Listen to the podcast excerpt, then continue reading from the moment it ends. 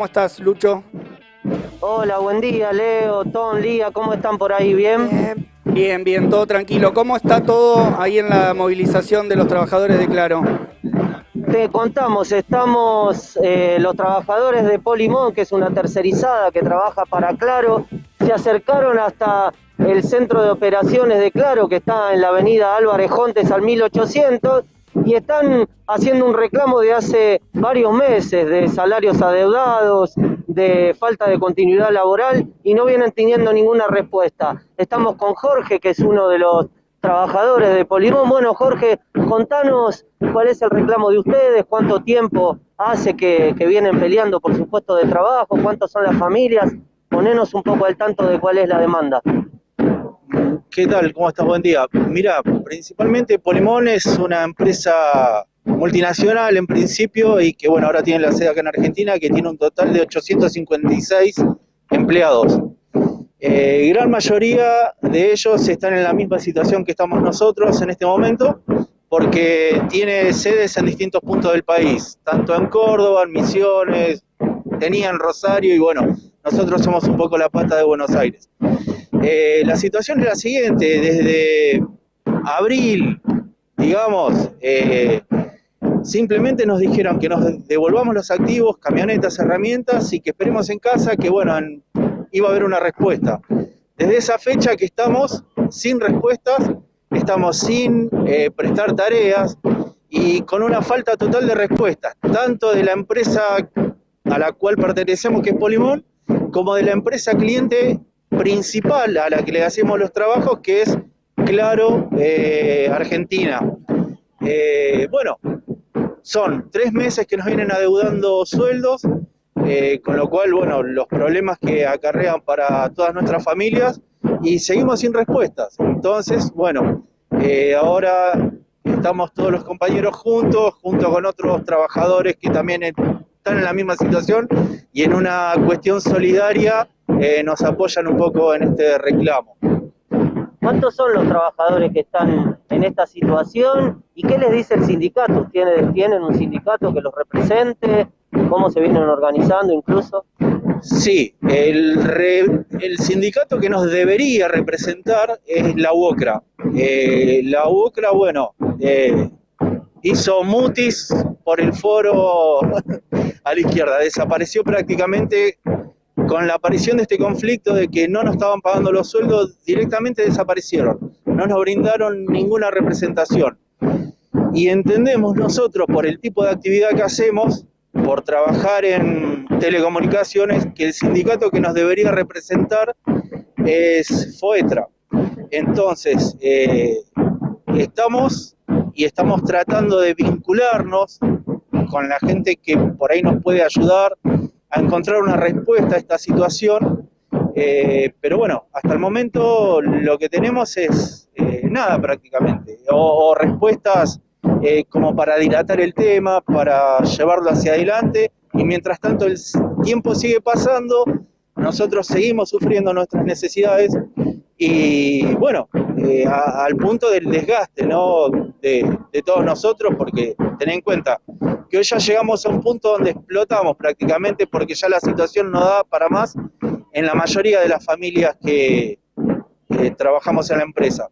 Eh, pero bueno, seguimos sin respuestas hasta el momento. ¿Qué, le ha dicho, por ejemplo, FOETRA, si debería representarlos ustedes? ¿Deberían ustedes estar bajo ese convenio?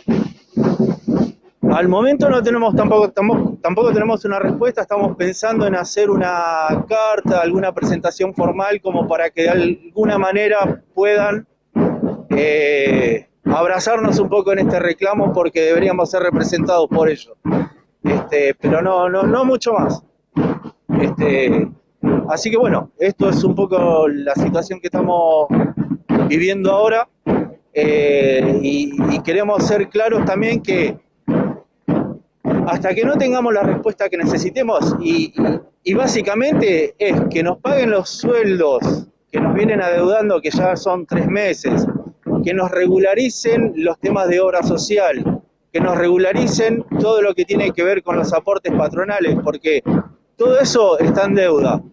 Eh, gran mayoría de los compañeros que tienen familias, que tienen chicos chicos, han ido a la obra social y no han sido atendidos y teniendo en cuenta un poco también todo este contexto de pandemia y todo eso, no han sido atendidos por la deuda que tiene la empresa. En plena pandemia, por, por incumplimiento de la empresa, no estaríamos teniendo eh, el, la- no estaría, o sea, no estaríamos teniendo la atención de la obra social. ¿Y el gobierno ante esta situación, por ejemplo, que haya tantos trabajadores que corra peligro su puesto de trabajo, le ha dado alguna respuesta, se ha comunicado con ustedes? Y por último, eh, ¿cómo se vienen organizando? Vemos que los apoyan otros trabajadores telefónicos, la agrupación Violeta, la agrupación Naranja, eh, ¿cómo, ¿cómo se vienen organizando y cómo piensan seguirla? Eh, sí. Eh, en cuanto al gobierno, digamos, nosotros estamos empezando a organizarnos, estamos empezando a vincularnos con otros trabajadores eh, de la actividad y trabajadores eh, en la cual también están en la misma situación que nosotros de abandono de parte de la empresa. Y tengamos en claro que eh, en esta situación de pandemia, de no despidos, las empresas directamente hacen lo que quieren. No, no estamos teniendo una respuesta, pareciera ser una burla al gobierno y una burla a todos nosotros, porque en un momento fuimos considerados esenciales y de un día para el otro ya dejamos de serlo prácticamente. Y nos venimos organizando, en principio entre compañeros, vinculándonos con otros compañeros de otros sectores también en la misma situación, con quienes también, o sea, con quienes deberíamos estar enmarcados también en el caso de Foetra. eh, y estamos tratando de organizar eh, una reunión, una asamblea con muchos otros movimientos que también están en lucha, como para que uniéndonos en cierta forma podamos hacer el reclamo más visible, un poco más fuerte y podamos llegar en un punto a lo que, a lo que deseamos, es muy difícil, pero estamos un poco en ese camino. ¿Cómo piensan tomar alguna medida, además de haber venido hoy al, centro de operaciones de Claro? ¿Cómo, cómo piensan seguirla? Es que la situación nos obliga, la situación nos obliga y no nos queda otra que tomar este tipo de medidas o simplemente, o sea, venir, hacer un poco de ruido, tratar de hacernos escuchar, que nos den la respuesta que necesitamos. Que como te decía, básicamente es cobrar nuestro sueldo, el sueldo que ya trabajamos, para poder llevar, digamos, el sustento a la casa. No sé, Leo, Tom, Lía, si quieren hacerle alguna pregunta, Jorge. Gracias, Lucho. Eh, ahí seguimos, eh, bueno, estuvimos escuchando detenidamente el planteo del, del compañero.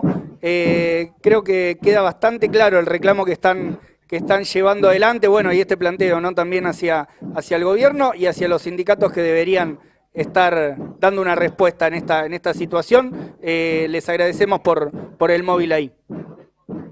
Sí, seguiremos mostrando las novedades que tengamos, como pueden ver los trabajadores de Polimón, tercerizada, que trabajan para la multinacional, claro, están en la misma situación que trabajadores de Agencobra, trabajadores de MCM, y vienen peleando por la defensa de su puesto de trabajo, para poder cobrar los salarios, en una situación tan difícil como esta, ¿no? En plena pandemia, quedarse sin obra social, no tener una cobertura médica, es muy difícil, pero los trabajadores, como contaba Jorge, van a seguir peleando hasta poder conseguir su puesto de trabajo. Vamos a seguir reflejando la realidad desde abajo por la izquierda diario y por alerta spoiler. Gracias, Lucho. Un abrazo ahí para Javi también y para los compañeros. Hasta luego.